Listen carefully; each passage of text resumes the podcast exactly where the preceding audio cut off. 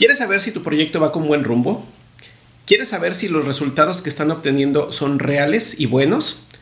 Aprende a contestar esto respondiendo las seis preguntas que te ayudarán a saber si tu proyecto va bien.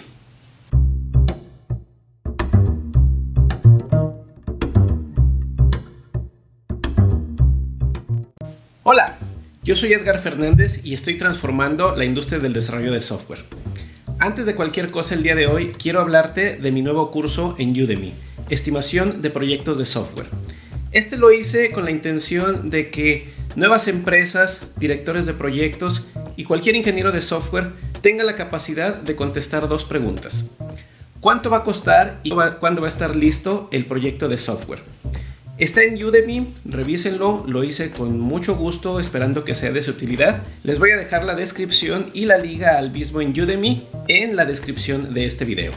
Todo trabajo que se haga en una circunstancia donde existe un tiempo definido, un calendario definido, debe de ser monitoreado regularmente para evaluar su estado. No importa si estás trabajando en un plan de meses, trabajando en un sprint de dos semanas.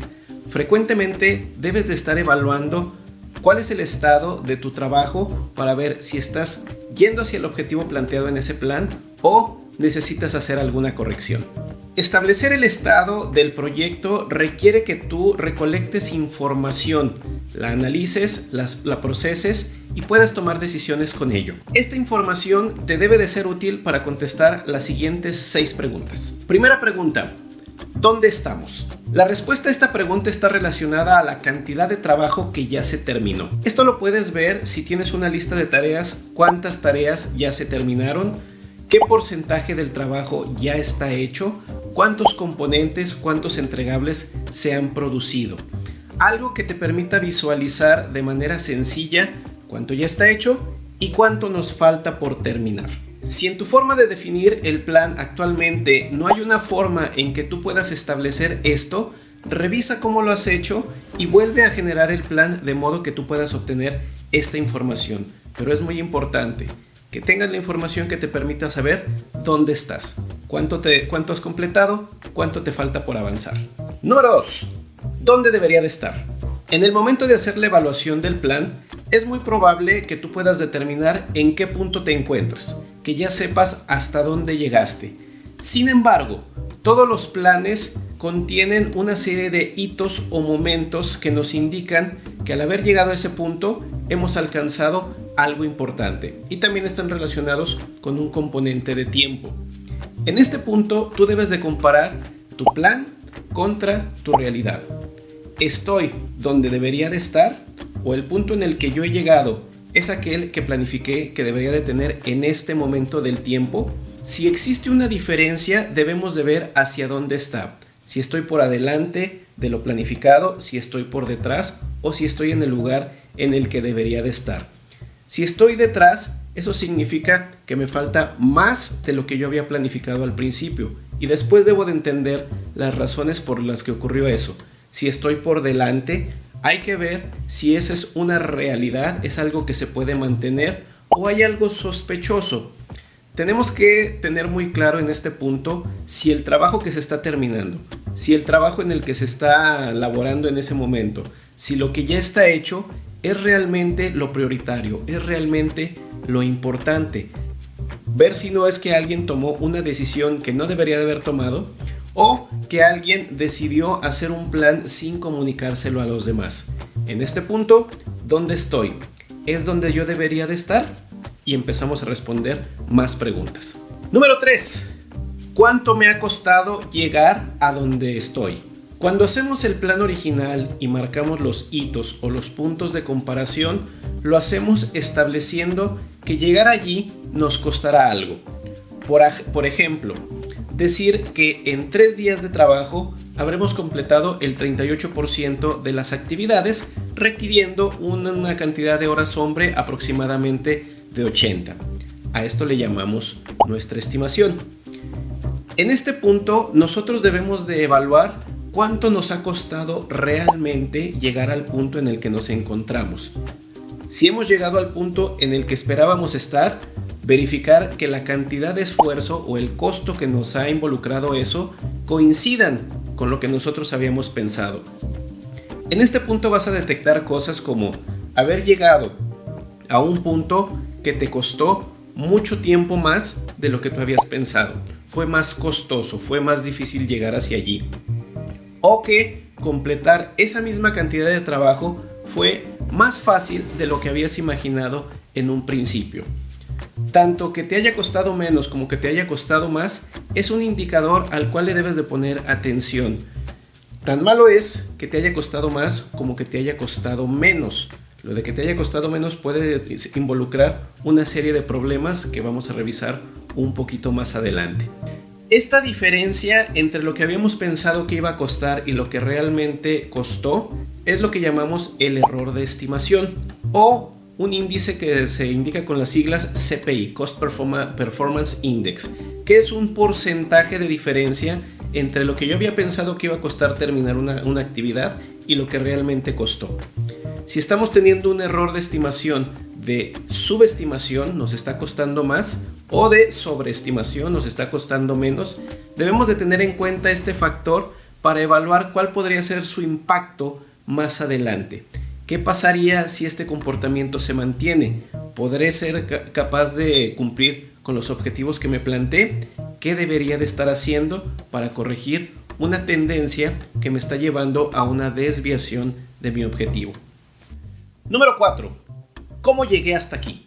Responder las primeras tres preguntas es lo más difícil de todo. Generalmente, cuando no podemos responder las tres primeras preguntas es porque nuestro plan no fue hecho de manera que se pudiese responder, ya sea de que no podemos obtener la información o la tenemos incompleta.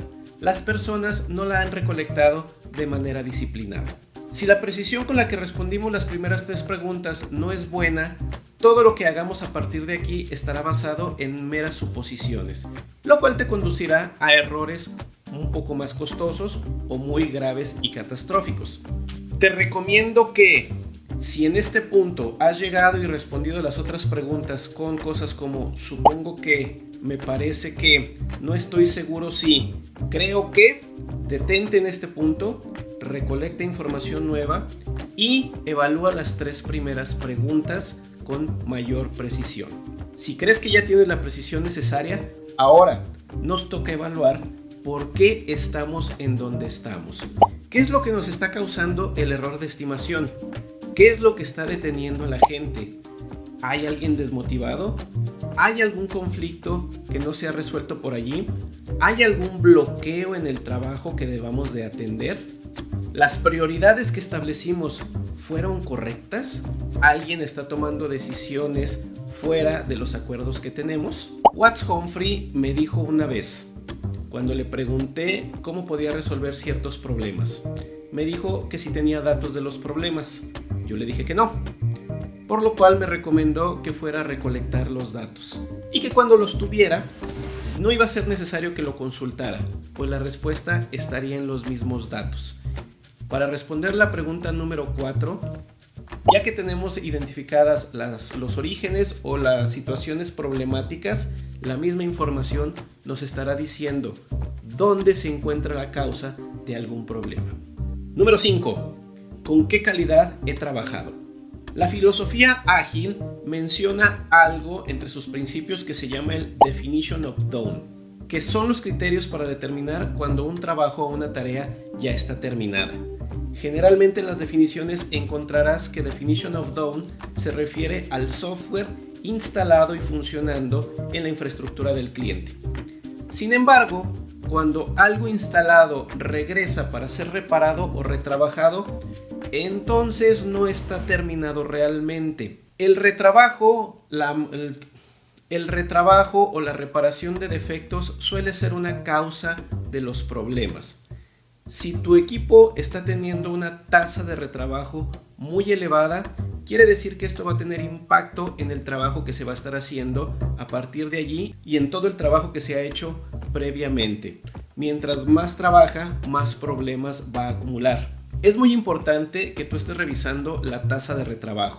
cuántos componentes están regresando para ser reparados, cuánta es la cantidad de defectos que se está reportando, cómo se atienden, cuál es el costo de atender cada uno de los defectos.